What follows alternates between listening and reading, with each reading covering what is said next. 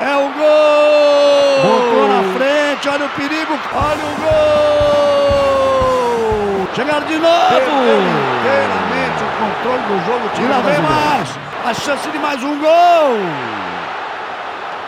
Gol! Da... Olha a bola chegando! E é gol!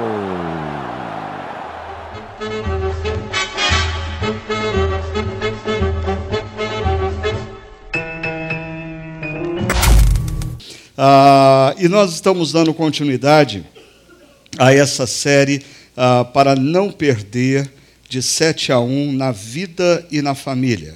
Bem, ah, nós estamos, se não me engano, há 18 dias do início da Copa do Mundo e há 21 dias da estreia da seleção brasileira. E quando nós falamos de Copa do Mundo, a, a imagem que nos vem da última Copa do Mundo, aquela que foi realizada ah, no nosso território nacional, aquela que nós tínhamos tudo para ganhar. Né? Nós não apenas perdemos, como também passamos por ah, um dos momentos mais vexatórios de toda a história do futebol brasileiro. Por isso, a gente está pensando seriamente como, uh, como a nossa seleção pode entrar em campo e pelo menos não levar de 7 a 1. Né? Uh, uh, esse é o primeiro passo para ganhar a Copa do Mundo, não perder. Não perder. Agora, fazendo essa transposição para o contexto da família, para o contexto dos nossos casamentos, nós temos trabalhado alguns aspectos. Primeiro, a importância de nós termos bons fundamentos. Né? Aqui no campus Paineiras nós temos ah, o Marcinho aqui, ah, que foi jogador de futebol, está ah, se preparando aí como técnico, e ele, melhor do que ninguém, sabe que fundamentos no futebol o, suje o sujeito não aprende quando está no time profissional. Essa é a razão porque tantos torcedores como eu hoje ah, ficam nervosos com o seu time quando o sujeito é bem pago para jogar e não sabe fazer um lançamento, não sabe bater um pênalti. Né? Ah, ah, ah, porque chutar, passar, cruzar, ele não aprende quando ele se torna profissional. Ele precisa aprender nas categorias de base, quando ele está aprendendo a jogar futebol. Isso são fundamentos. Existe também no contexto da família alguns aspectos que nós precisamos perceber que ah, esses aspectos eles não devem emergir quando nós nos casamos. Nós precisamos vir com esses aspectos muito bem consolidados nas nossas mentes e nos nossos corações. E aí, nós falamos na última semana acerca da cosmovisão cristã. Ah, eu diria que muitos casamentos que estão se destruindo dentro de igrejas cristãs ou evangélicas não são decorrentes do fato ah, dos, do marido ou da esposa nunca terem ouvido falar acerca do que a Bíblia ou do que Deus espera deles, mas simplesmente o fato de que eles frequentam uma igreja há muitos anos, escutam sermões há muitos anos, cantam canções cristãs há muitos anos, mas a maneira como eles vivem de segunda a sábado é baseado numa cosmovisão diferente dessa. Quando eles vivem momentos de crise, eles não pensam no mundo dessa forma. Quando eles vivem momentos difíceis, eles não concebem a história dessa forma. Por sinal, eles nunca pararam para pensar que Cristianismo não é uma religião, cristianismo é uma cosmovisão. O cristianismo não se afirma ser a verdadeira religião, o cristianismo se afirma ser a verdadeira história. A verdadeira história.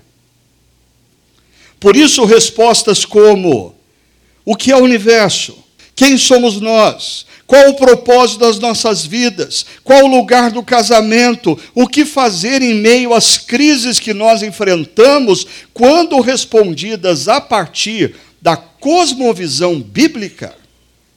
Elas são essencialmente diferentes. Hoje eu queria conversar com vocês sobre a importância de nós nos submetermos a uma tática. Ah, porque ah, você pode ter um excelente time de futebol, formado por bons jogadores, como o meu time tem, mas não ter tática, e você perde em casa para o esporte de 3 a 2. Ah, eu, eu, eu tenho para comigo uma, um, um, sinal, um sinal. Eu, eu, eu, joguei futebol há muitos anos e assisto futebol há muitos anos, e eu sempre falo para o meu filho, quando ele está do meu lado assistindo uh, o jogo de futebol: quando o zagueiro começa a armar o time, a coisa está mal. Tá? Quando o zagueiro precisa fazer a jogada para o time, a coisa está mal.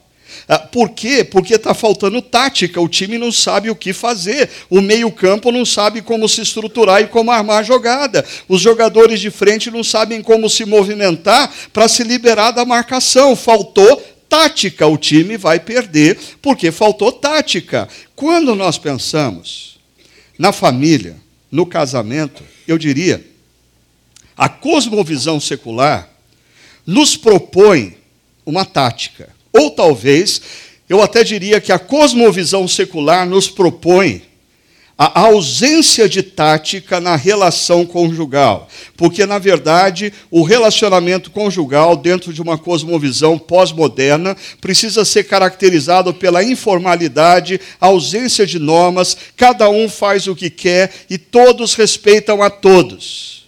No entanto, se a sua cosmovisão é a cosmovisão bíblica, você precisa atentar qual é a tática que Deus, o Deus Criador, o Deus Redentor, o Deus que está fazendo todas as coisas novas, te deu. Você não tem.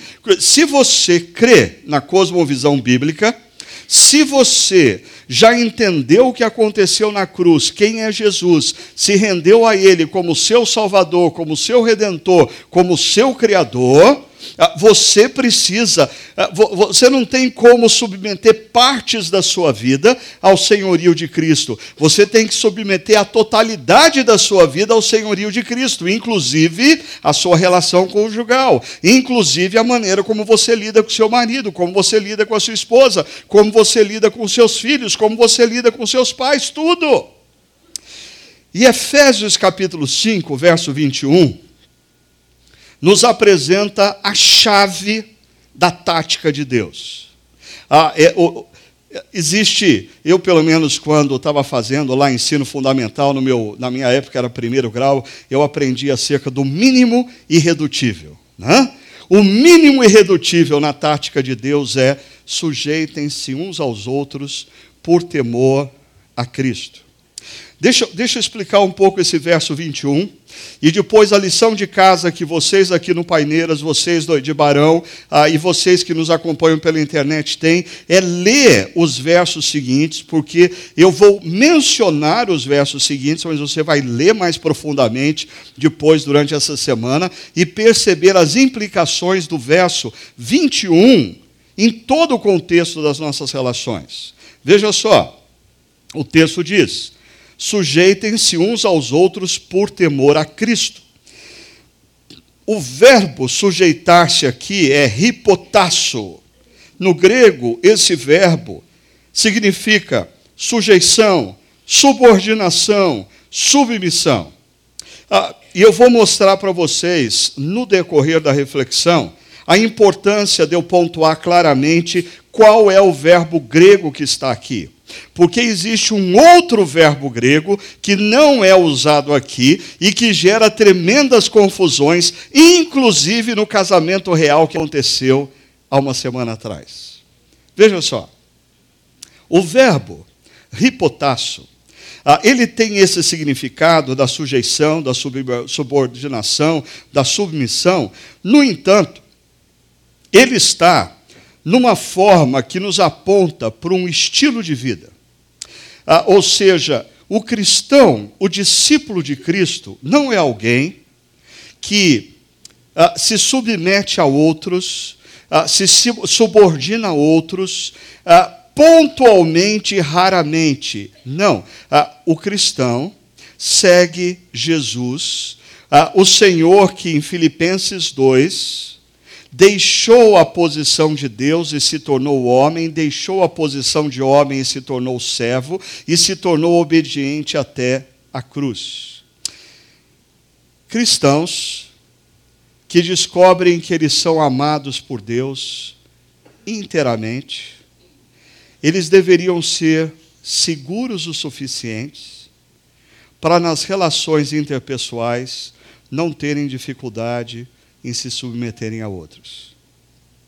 Porque, via de regra, o que nos impede de nos submeter a outros é a nossa insegurança interior, a nossa imaturidade.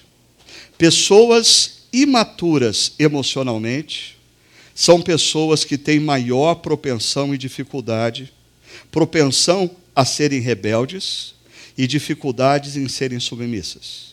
Pessoas inseguras acerca do seu próprio valor e do amor que elas possuem ou são alvo do amor de outros, são pessoas com a tendência de terem alta dificuldade de se submeterem a outros, porque elas estão constantemente preocupadas com a imagem, o que vão pensar de mim, porque elas são inseguras. Mas quando você descobre em Cristo Jesus que o Deus Criador do universo te amou a tal ponto de entregar o seu próprio filho, e o amor do Deus Criador, que se torna redentor, coloca você como alvo. Pare e pensa nisso. O Deus Criador do universo te ama. O Deus Criador do universo te ama plenamente. A consciência e a apropriação do amor do Deus Criador do universo e Deus Redentor nos liberta. Nos liberta da nossa preocupação com o que os outros vão pensar. Nos liberta da nossa insegurança e nos convida a um projeto diferente. Um projeto no qual o alvo seja aprendermos a amar. Perceba, esse verbo ripotasso é uma decisão voluntária de estar sob a orientação de outro no contexto de uma estrutura organizacional.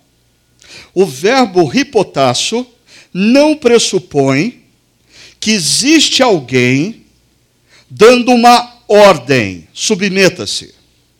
O verbo ripotasso pressupõe que alguém é suficientemente maduro e sábio para dizer: nessa situação, nessa equipe de trabalho, eu preciso me submeter àquela pessoa. Naquela outra equipe de trabalho, eu tenho algumas pessoas que se submetem a mim, mas eu sou submisso àquela pessoa.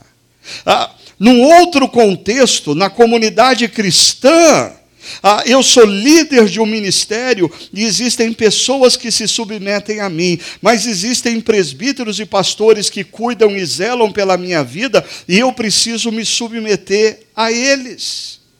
No contexto familiar, existe estrutura, na qual nós não nos submetemos uns aos outros por imposição do poder de terceiros. Esse verbo pressupõe uma submissão concedida. Eu me concebo a submissão. Eu decido me submeter à orientação de outro no contexto de uma estrutura organizacional ainda. O verbo aponta para o princípio da mutualidade é uns aos outros, e depois você do Campus Paineiras e Campus Barão, e quem nos acompanha pela internet, vai pegar Filipenses 5, ler com muita atenção todos os versos seguintes para você perceber que o que vem em seguida é a relação esposa-marido e, consequentemente, marido-esposa, filhos e pais e, consequentemente, pais e filhos, servos e senhores e, consequentemente, senhores e servos. O princípio que o apóstolo Paulo está nos trazendo é que a sujeição, a submissão, a, a, a, subordinação no contexto da espiritualidade cristã, ela é mútua e ela é concedida. Eu decido me submeter. Ninguém se impôs ao ponto de dizer: você precisa se curvar diante de mim. Não, não tem nada a ver com isso. E ainda, a última frase, por temor a Cristo. Essa submissão pressupõe que você não é mais o Senhor da sua vida. Mas Jesus o Deus criador, redentor e que está fazendo novas todas as coisas, você entregou a sua vida a ele, não entregou? Então você não tem mais controle da sua vida, certo? Quem tem controle da sua vida é Jesus Cristo. OK, então ele deu uma ordem para você, que você se submeta a outros. Ah, isso pressupõe o que nós estamos trabalhando desde a última semana, uma cosmovisão. Nós podemos, como cristãos e discípulos de Cristo, nós podemos ler esse verso sem dificuldades, por uma razão.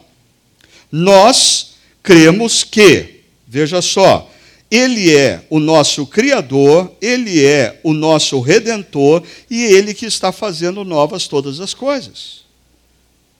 Ah, eu preciso ler Efésios 5, 21, com os óculos da cosmovisão bíblica.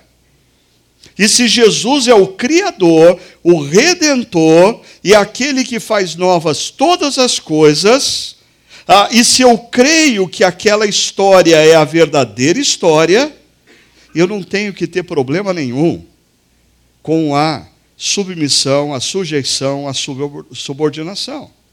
O grande problema é que nós vivemos num mundo e numa cultura que acha absolutamente tudo o que eu disse para vocês uma idiotice, besteira, absurdo. Por quê? Porque essa cosmovisão, diferentemente da cosmovisão cristã, ela é regida pela liberdade, autonomia, prazer e pluralidade. E acompanha comigo. Para eu me sujeitar, subordinar e submeter alguém, eu preciso abrir mão da minha liberdade. A sujeição, subordinação e submissão é um ataque direto à minha autonomia. Eu quero ser um ser autônomo, eu quero fazer da minha vida o que bem entender. Eu não quero me submeter a ninguém. É um ataque ao prazer. Porque a, a submissão, muitas vezes, especialmente na relação conjugal e familiar, implica em você submeter a sua vontade ao outro. Ou seja, você talvez abrir mão do que te dá prazer para que o outro tenha prazer. Você abrir mão de algo que você gostaria para fazer feliz aquele com quem você está construindo uma relação e pluralidade. Eu quero ter opções. Eu não quero viver essa vida quadrada, estreita, limitadora, na qual eu preciso me sujeitar, me subordinar e ter submissão. Eu quero ser livre, autônomo, eu quero fazer o que me dá prazer e eu quero ter o direito de buscar as minhas opções. Ok. O problema é que a vida não funciona assim. E eu quero tentar provar para você isso.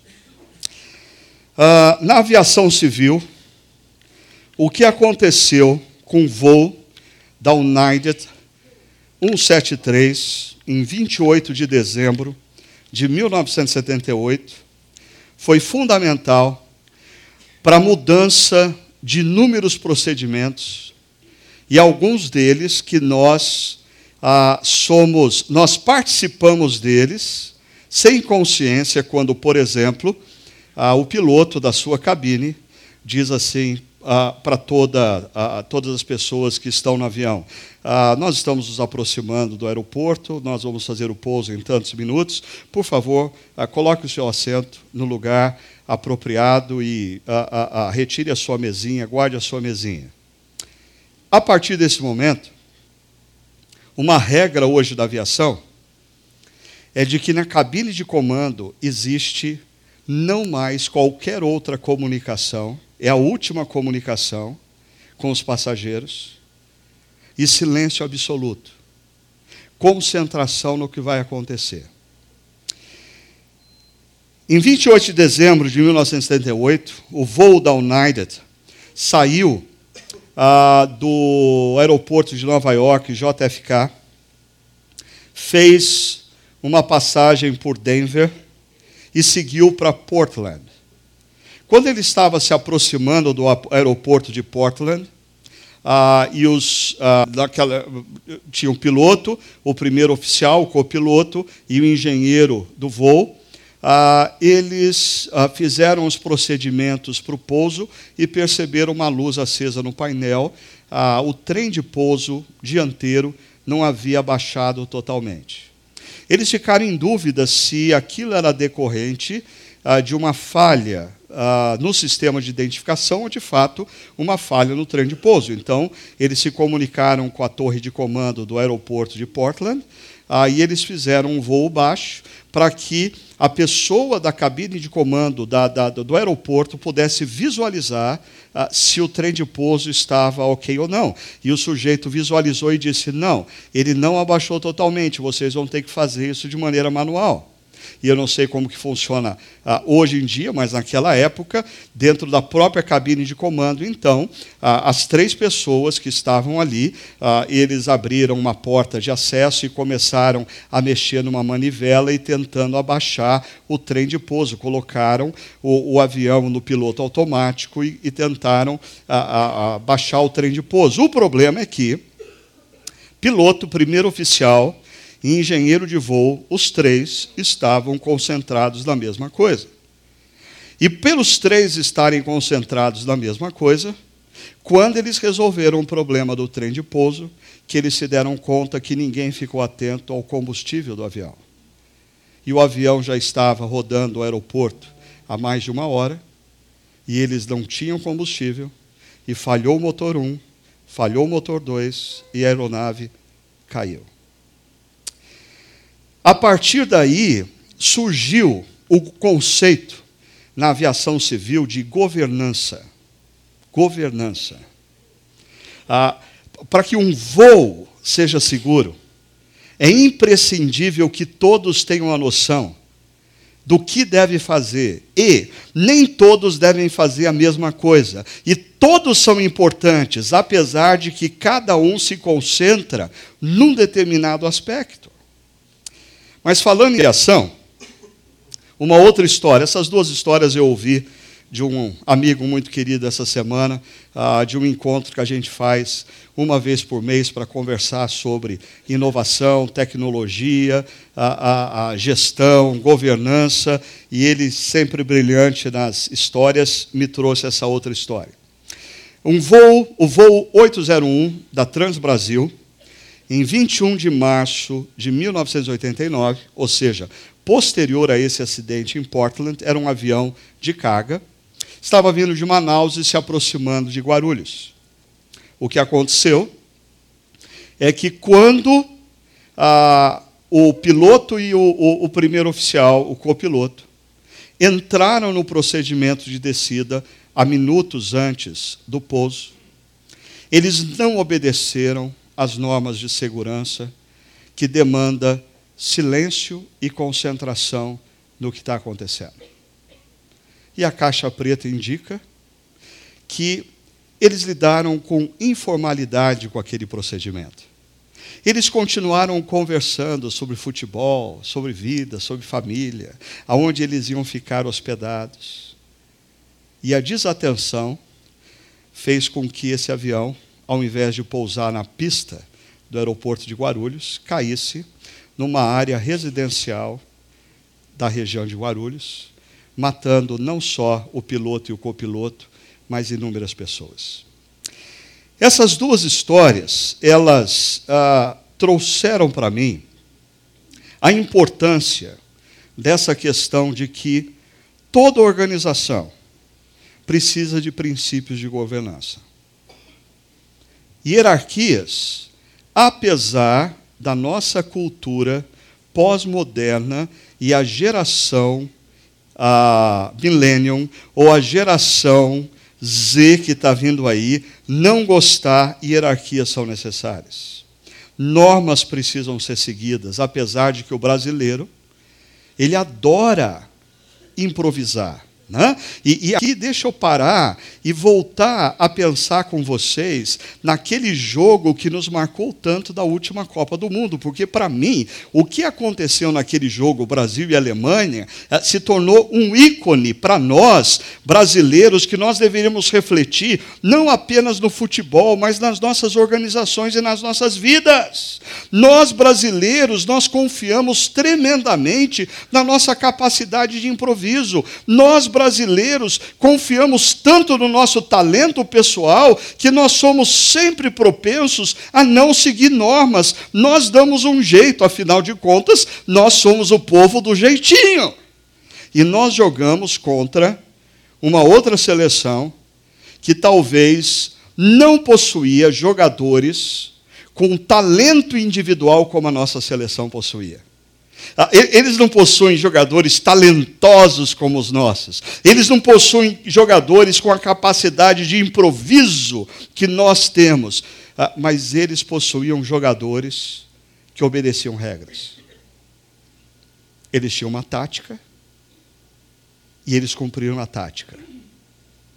Ah, quem perdeu de 7 a 1 foi o improviso brasileiro a nossa confiança na nossa própria informalidade e capacidade de improviso.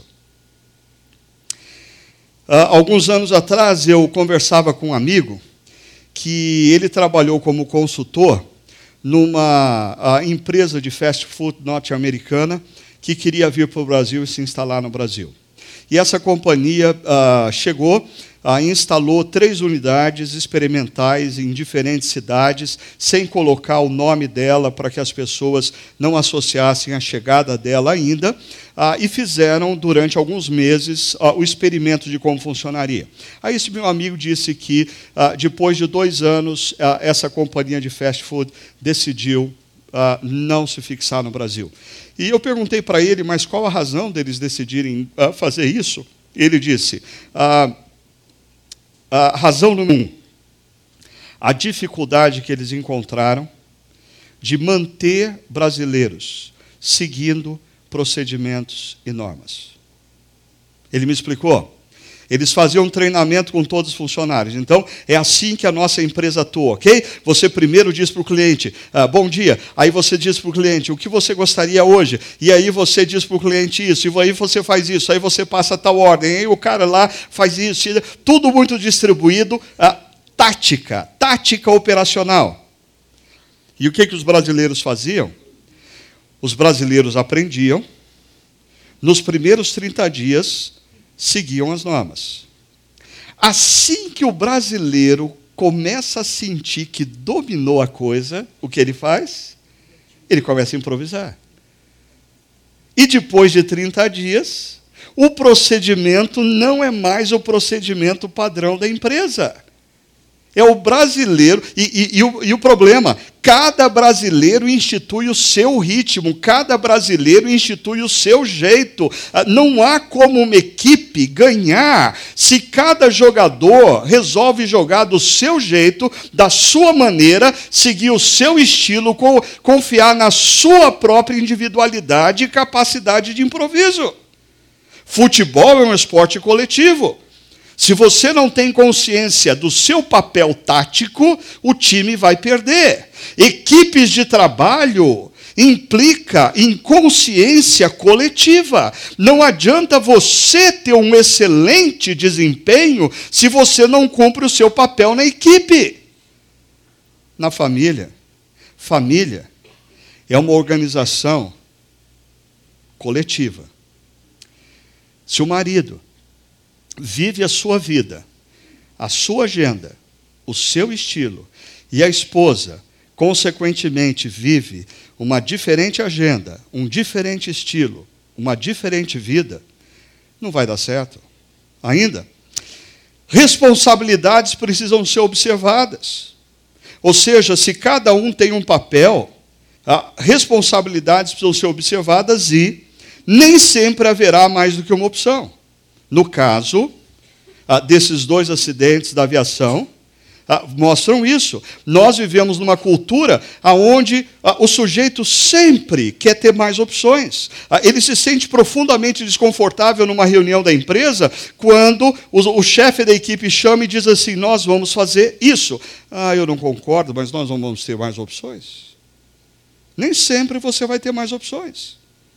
Ah, e eu diria o seguinte: se você está numa situação aqui, X, e essa situação é uma situação criada num ambiente confortável, tranquilo, pacífico. Você tem tempo para buscar alternativas ah, e, e usar da criatividade. Mas quanto maior o risco e a situação dramática, mais você precisa de seguir absolutamente a opção da norma. Assim, deixa eu voltar para Efésios, capítulo 5, e mostrar para vocês o seguinte: se não bastasse o problema do princípio maior, sujeitem-se uns aos outros por temor a Cristo, que está, é uma afronta para a cultura secular, a gente tem um outro problema aí. Essa história de que no verso 22 diz assim: mulheres cada uma a seu marido como ao Senhor. Aí eu coloquei o sujeitem-se ah, num tom bem fraquinho ali, pelo seguinte: o verbo sujeitem-se não aparece no verso 22, ele aparece no verso 21. O que diz que a sujeição é mútua. Mas a mulher também. Mulheres, sujeite-se cada uma a seu marido como ao Senhor. E perceba, o texto não diz mulheres, sujeitem-se aos homens. Não. Não é uma questão de luta de sexos, de luta de gêneros. Ah, é uma questão de organização ou de estrutura organizacional da família na tática de Deus. Mulheres, no contexto familiar, vocês devem se submeter, se sujeitar aos seus maridos, antes que você me bate ou você saia bufando desse auditório aí em Barão, por favor, Deixe-me explicar, mas antes eu vou tornar a coisa um pouquinho mais tensa. No casamento real que aconteceu há uma semana atrás, a artista de cinema e televisão Meghan ah, Markle, ela, no voto eh, do casamento, ela omite eh, a palavra obediência. Isso saiu na mídia assim como um grande, o grande fato, o grande evento do casamento. Né?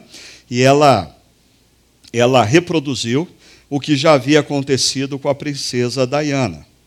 A, a grande questão é: seria obediência à perspectiva bíblica? Será que quando o apóstolo Paulo está falando, mulheres, ah, sujeitem-se aos seus maridos, ele está falando, mulheres, obedeçam aos seus maridos? Ah, deixa eu mostrar algumas coisas aqui para vocês. Primeiro, como a gente já viu, o princípio central é sujeitem-se uns aos outros. Ou seja, é uma questão de mutualidade. E como eu mostrei para vocês, Ripotasso é o verbo que aponta para uma disposição voluntária de estar sob a direção de outro no contexto de uma estrutura organizacional, o que é diferente do verbo ripakou, que aponta para uma obediência a uma autoridade. Ah, Paulo não usa ripacoô, ele usa ripotasso. Ripotasso é uma sujeição a partir de uma decisão que eu tomo de me submeter a outros. Ripacaô é você não tem a opção de submeter ou não. É uma ordem. Por exemplo, em Efésios capítulo 6, verso 1, quando Paulo fala da relação dos filhos para com os pais, ah, desculpe filhos, mas ele não usa ripotasso, ele usa ripacoô, ou seja, obedeçam os seus pais. Sabe por quê? Deus os colocou como autoridade na sua vida. Não é uma opção você obedecê-los, é uma ordem. Que absurdo!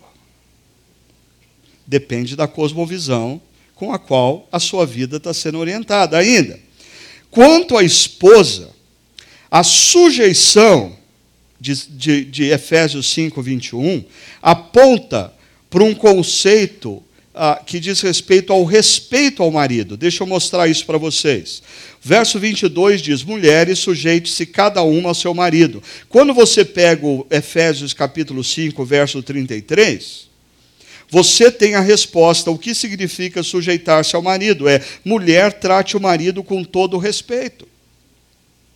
Ah, e aqui, desculpa, se essa palavra é ofensiva para você, mulher, tem alguma coisa de errado com você, não comigo.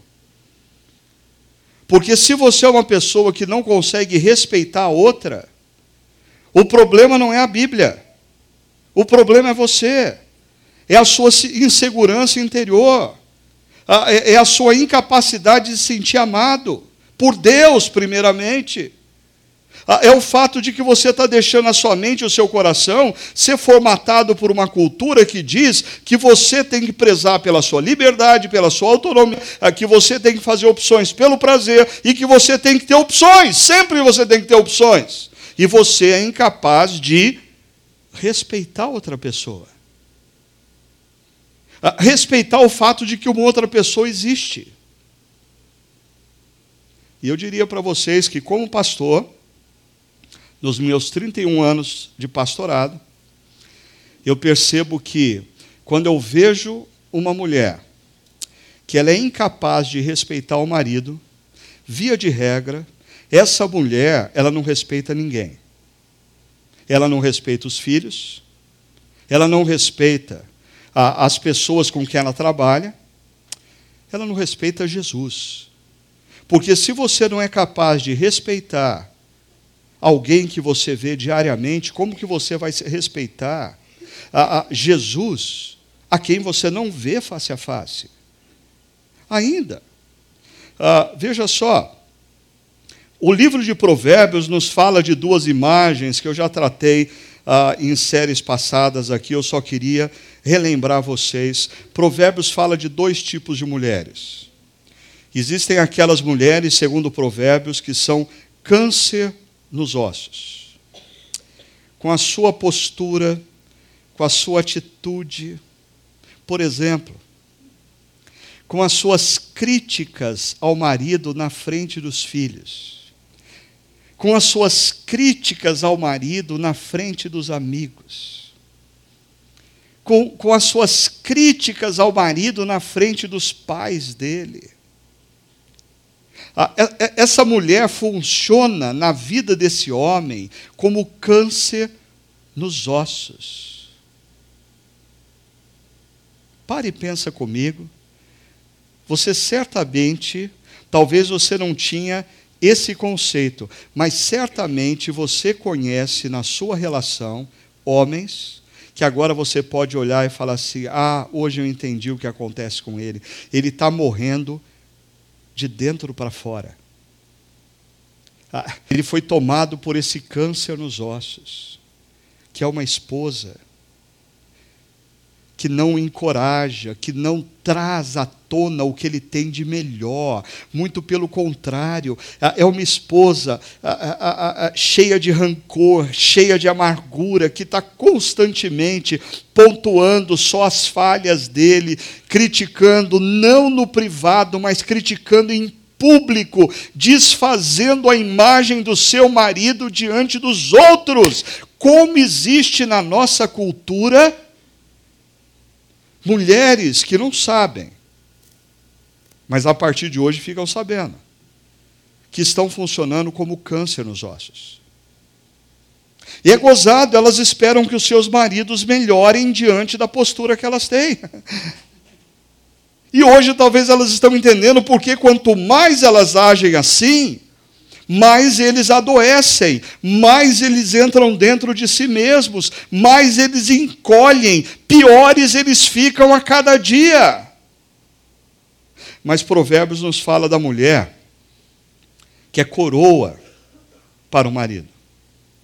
E é interessante, ah, diz o texto em Provérbios 31, 23 seu marido é respeitado na porta da cidade, onde toma assento entre as autoridades de sua terra, e o contexto ali é o procedimento da mulher faz com que o seu marido cresça. A forma como a mulher lida na relação faz com que o melhor do seu marido venha tona. Eu não estou querendo dizer que nós não precisamos resolver problemas e conflitos ah, conjugais, mas a questão é aonde você resolve os conflitos que você tem com seu marido. Se é na mesa de jantar com seus filhos presentes, se é na casa da sua sogra ou do seu, sogro, ah, ou é quando você fecha a porta do quarto e diz: Nós estamos precisando conversar. E aí sim, vamos conversar.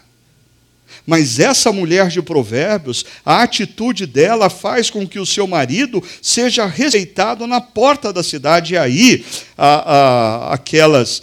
A, algumas vão dizer assim: ah, quer dizer que a mulher existe para o marido ser respeitado? É esse o papel da mulher? E não sobra nada para a mulher? Ah, perdão, leia Provérbios capítulo 31 todo. Porque diz que essa mulher, os seus filhos, se levantam e a elogiam.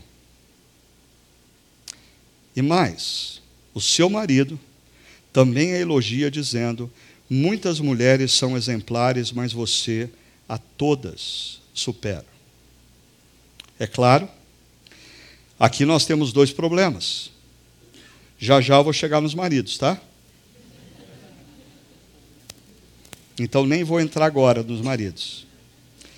Mas o outro problema, e eu queria que vocês, mulheres, entendessem essa minha palavra, primeiro, com muito amor, pastoral.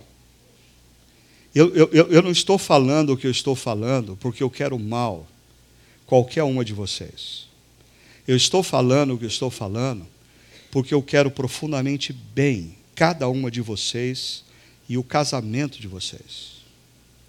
A, a pergunta que eu faria é que Provérbios diz que essa mulher que age de uma maneira que honra o seu marido, ela, é, ela é honrada e elogiada pelos seus filhos e pelo seu marido. A pergunta profunda e difícil que eu faço para você é: isso te basta?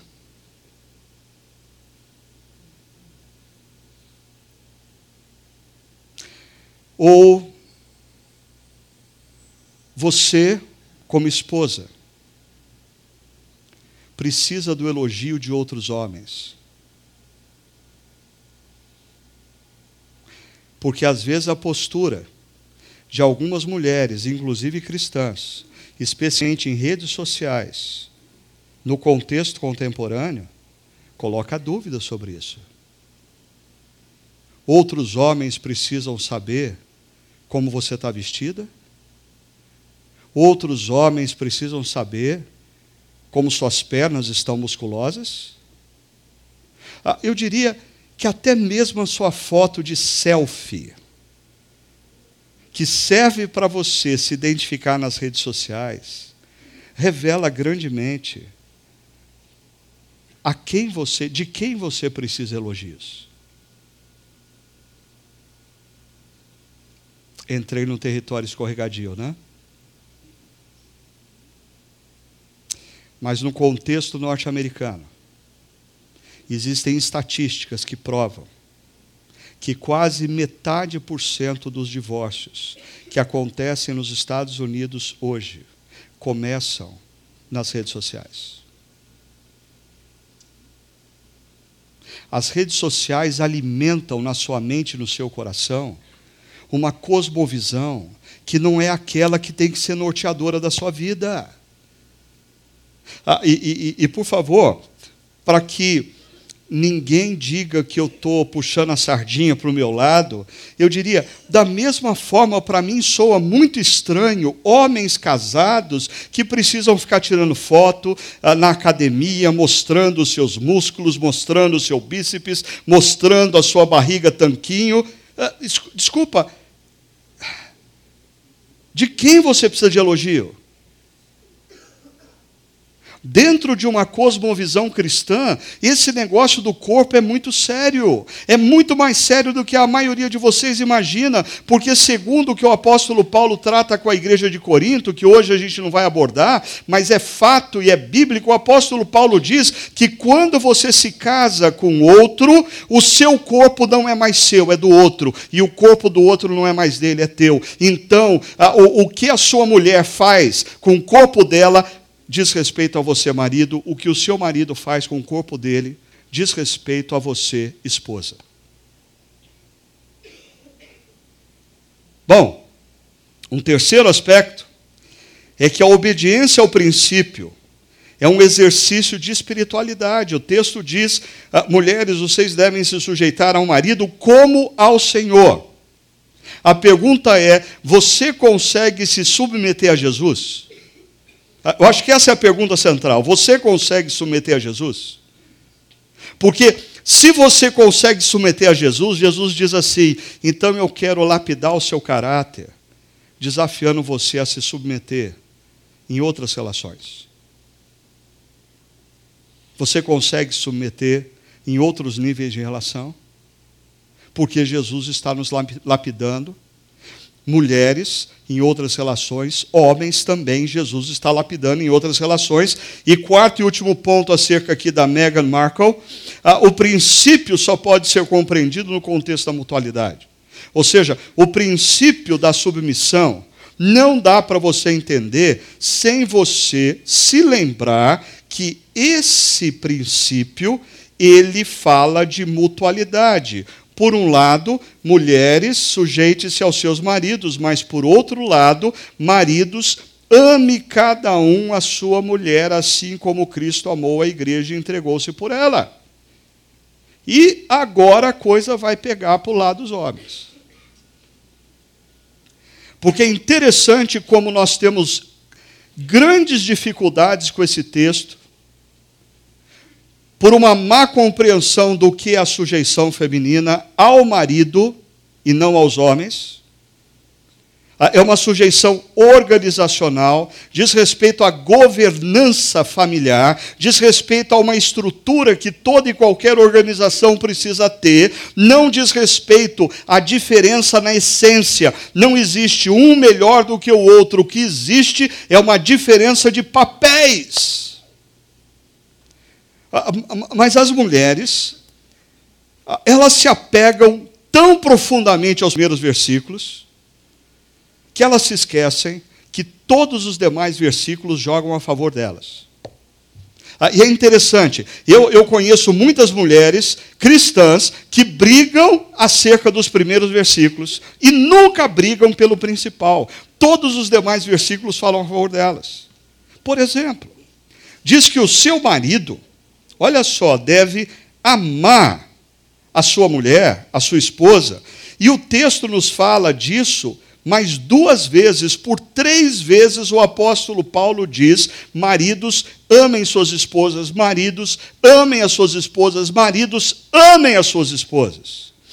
E no contexto da espiritualidade cristã e da Bíblia, isso não significa marido, sintam paixão pelas suas esposas, maridos, sintam um amor romântico pelas suas esposas. No contexto bíblico, isso significa maridos, veja só, primeiro, cuidem de suas esposas, fisicamente, emocionalmente, espiritualmente. Maridos são responsáveis diante de Jesus por cuidar das suas esposas. O texto, depois o pessoal de Barão e de Paineiras confere, tem, tem uma parte desse texto que é um grande desafio pessoal para mim. Porque diz que Jesus ama a igreja. E por isso Jesus vai apresentar a igreja diante de Deus, santa, imaculada e sem rugas. E sabe o que isso me faz pensar? Se Jesus, se, se Paulo faz um paralelo do amor de Jesus pela igreja com o amor do marido para com a sua esposa, a sensação que eu tenho é que Deus vai me chamar e a Sônia já vai estar na presença dele.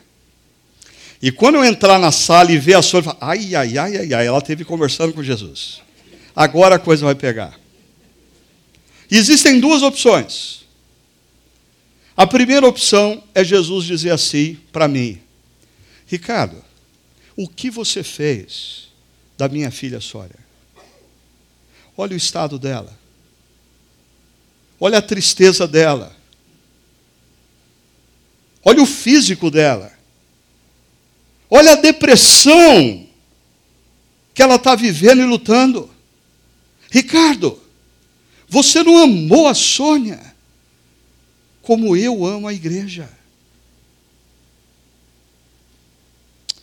Mas existe outra opção.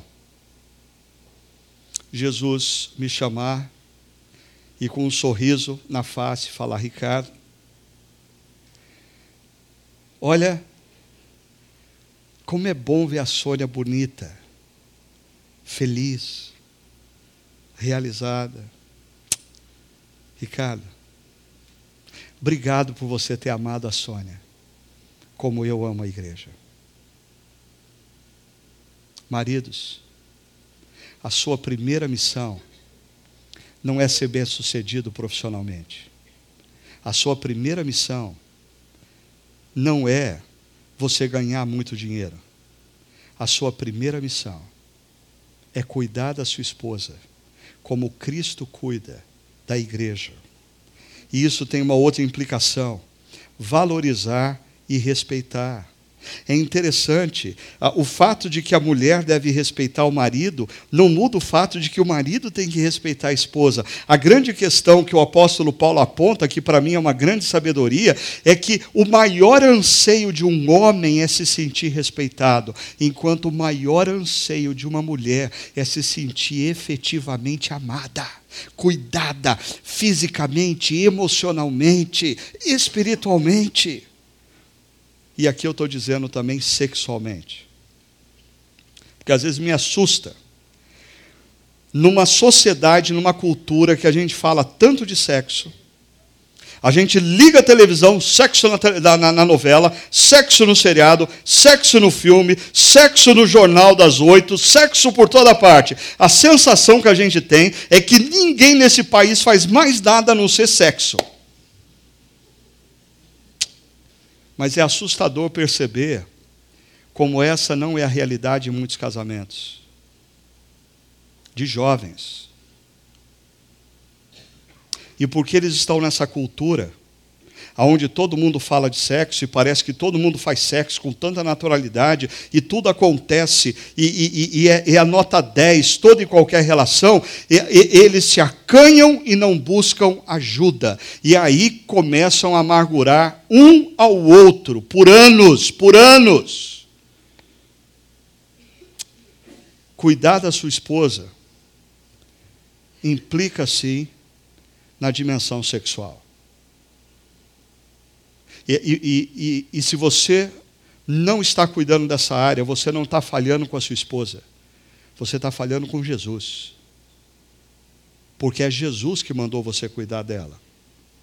Ainda, assumir a liderança do lar, como Cristo da igreja. Eu vou dar uma corrida aqui por causa do tempo. o padrão aqui é: maridos, amem as suas esposas, cuidem física, emocional e espiritualmente das suas esposas, não como um ditador, não como um chefe, não como um general militar, mas como Cristo lidera a igreja. Cristo é capaz de morrer numa cruz pela igreja. Você, marido, precisa aprender a amar sua esposa como Cristo amou a igreja. Isso implica em você pensar nela, pensar no bem dela. Isso não implica em você fazer todas as vontades dela. Eu sei, isso te aliviou grandemente agora. Porque cuidar da sua esposa não significa você fazer todas as vontades dela.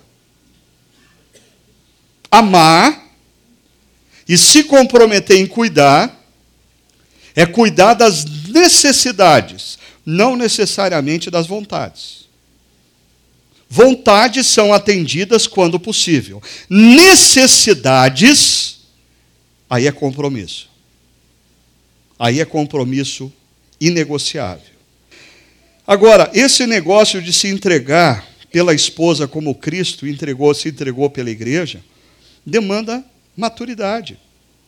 E é interessante que Paulo vai fazer menção de um texto que é citado por Moisés, que é citado por Jesus e agora é citado por ele. Por essa razão, o homem deixará pai e mãe e se unirá à sua mulher, e os dois se tornarão uma só carne. Eu já ouvi inúmeros, inúmeras pregações ah, desse texto, principalmente em casamento, mas eu nunca ouvi nenhum pregador fazendo menção para o fato de que o texto não diz mulheres deixem o seu pai e a sua mãe, mas homens eu não sei se esse negócio era profético. É, quando Moisés escreveu isso, Deus já estava falando, Deus já sabia o que ia acontecer no século 21, aonde o sujeito ia ser criado pela avó, ia tomar todinho toda manhã na cama até os 30 anos de idade, e quando casasse, ia se casar com uma mulher que na verdade ele queria uma mãe, ele não queria uma esposa para ele amar e cuidar. Ele quer ser cuidado e ele quer todinho todo dia, e ele não assume responsabilidades, ele não assume liderança, ele não cuida física e emocionalmente emocionalmente e espiritualmente da sua esposa. Sabe por quê? Casamento não é para menino. Casamento é para homem. Meninos não conseguem casar. Por sinal, meninos nem deveriam casar. Casamento foi feito para homem. E, e, aí, deixa eu jogar luz para você sobre esse texto. Quando um homem alcança um nível de maturidade que ele não precisa mais do papai e da mamãe para ficar cuidando dele. Emocionalmente, ele não precisa mais disso. E ele é capaz de olhar para uma mulher e dizer: Eu assumo a responsabilidade de cuidar de você, física, emocional, espiritualmente, e te amar como Cristo amou a igreja. Isso que o texto está falando. Mas tem mais uma coisa que eu só vou pontuar, e isso vai dar uma confusão. Muita gente vai falar sobre isso, ah, mas eu não estou aqui para falar o que é politicamente correto, eu estou aqui para falar o que biblicamente é correto, ok? O texto aqui deixará pai e mãe e se unirá à sua mulher e os dois se tornarão uma só carne. Está falando de sexualidade. Sexo é bom, Deus gosta, porque Ele criou, e Ele nos deu para a gente praticar, ok? Então, quando você e a sua esposa, ou você e o seu marido estão ah, no quarto fazendo sexo, o Espírito Santo não pede licença e sai e fica esperando no corredor. Porque foi Deus quem criou o sexo. Tem gente assim que acha que quando está fazendo sexo, os anjos dos céus fecham os olhos e esperam você terminar. Sexo foi criado por Deus, é uma dádiva de Deus, e pena se você não tem feito uso dele. Agora, sexo é uma dádiva de Deus dada para você usar no lugar certo. E o único lugar aonde o sexo funciona como uma dádiva é no contexto do casamento. E quando você usa o sexo fora do casamento, você está usando uma dádiva dada por Deus como um brinquedinho para você ter prazer e você está fazendo uso fora do lugar certo. E sabe o que, que isso acontece? Principalmente moças solteiras. Algo que eu disse há uns oito anos atrás aqui, volto a repetir, para gerar muita discussão durante a semana. Quando você dá sexo para um menino, esse menino não cresce para casar. Já percebeu isso? A nossa sociedade é uma sociedade em que meninos estão tendo sexo. E eles querem crescer? Não. Com 40 anos de idade, o marmanjão ainda está tomando todinho toda manhã e quando você fala, e aí, meu amigo, quando é que você vai casar? Não, eu não estou preparado ainda para casar. É uma consequência. Aí eu vou terminar. Existem aqui dois problemas. Dois problemas. Primeiro, o ciclo da desgraça. Olha o que acontece. Quando começar por aqui, né? Sem amor, ela reage. Ela reage como? Sem respeito.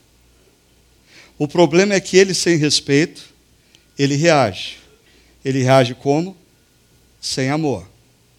E aí, sem amor, ela reage. Como? Sem respeito. E os dois vão detonando um ao outro. Não é verdade?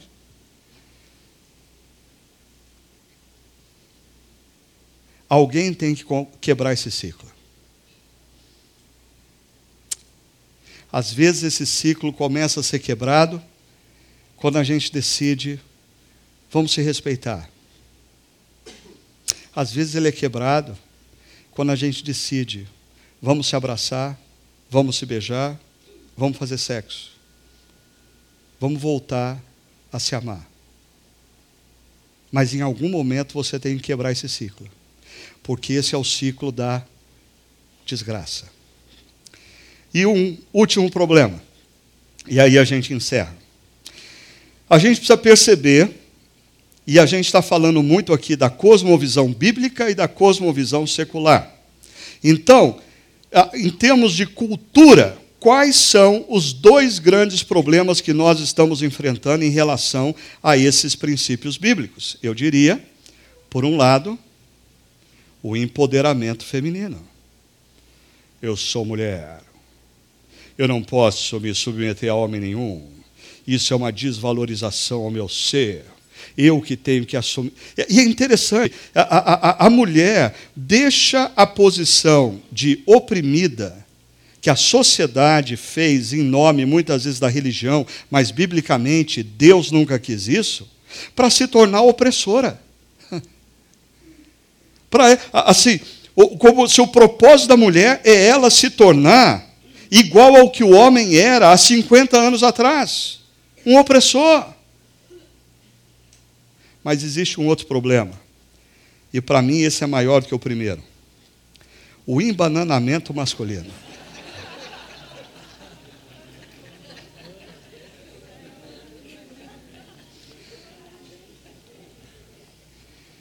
Uma imagem fala mais do que mil palavras.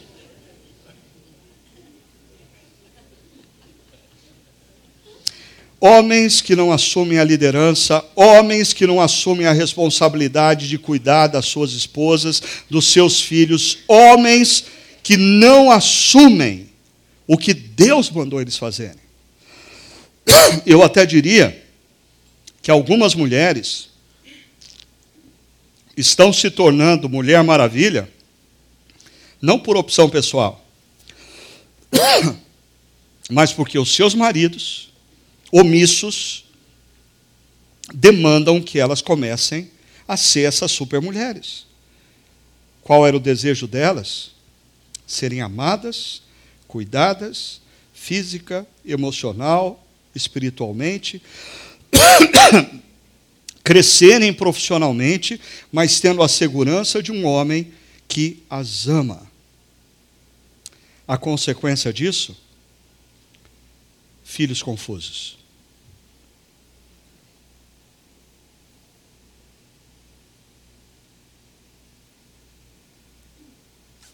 Eles não sabem mais o que é um homem, eles não sabem mais o que é uma mulher. Ah, eles não sabem mais como que funciona uma estrutura familiar à luz do Deus Criador e Redentor. Enquanto nós, homens e mulheres, formatados pela cultura secular, estamos brincando com os nossos experimentos, prezando pela nossa liberdade, autonomia, prazer e pluralidade. Crianças estão sofrendo. Crianças estão sofrendo dentro de lares desestruturados.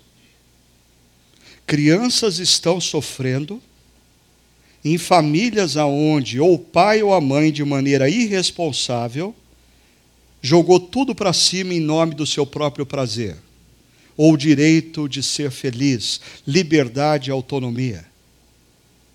Nós precisamos resgatar pelo menos aqueles que se dizem discípulos de Cristo, resgatar a cosmovisão cristã para a vida e olhar para Efésios capítulo 5 e entender o que Deus espera de cada um de nós no papel que nós desempenhamos. O acidente do voo 173 de dezembro de 78 aponta o seguinte: uma equipe precisa ter um alvo comum, precisa entender que existem papéis distintos e precisa ter colaboração. E colaboração é uma palavra mais bonita e gostosa de se ouvir do que a palavra submissão. Mas colaborar com o chefe da sua equipe de trabalho é você se submeter. Colaborar com o seu cônjuge é você se sujeitar primeiramente a Cristo, depois a Ele. Mulheres, resgatem a honra aos seus maridos. Maridos, assumam a responsabilidade de amarem suas esposas como Cristo ama a igreja. Vamos orar? Senhor, nós queremos nos colocar na tua presença. O Senhor que conhece as nossas vidas, a nossa realidade familiar, os nossos dilemas, as nossas lutas. Ah, como é bom, Pai querido, nós estarmos diante do Senhor que conhece quem nós de fato somos, as nossas falhas, os nossos erros, e não nos sentimos excluídos da Tua presença, muito pelo contrário, podemos estar na Sua presença desnudados, abraçados e amados pelo Senhor. Senhor, assim como somos, chegamos aos teus pés,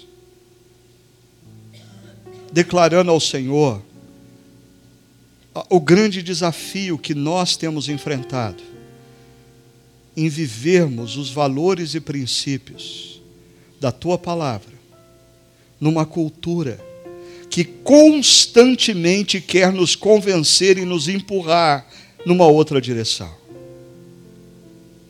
Mas que esse seja o momento, Senhor especialmente de maridos, de esposas, mas também de homens solteiros, divorciados, mulheres solteiras, divorciadas, viúvas, repensarem a importância de seus papéis à luz da tua palavra. E que exista no nosso coração humildade. Humildade para reconhecermos os nossos erros, nomearmos esses erros nos arrependermos e sermos capacitados pelo Teu Santo Espírito nesse momento para vivermos o novo. Capacita homens, mulheres, para que eles vivam os princípios e valores do Senhor. E tem misericórdia, Senhor, das nossas crianças. Age na mente e no coração deles, para que em meio aos nossos erros, o Senhor os conduza a uma maturidade e a uma realidade na qual o Senhor reina sobre a vida deles e futuros casamentos e famílias que eles formarão. Nós oramos em nome do nosso amado Senhor Jesus Cristo, o nosso Salvador e o nosso Redentor. Amém.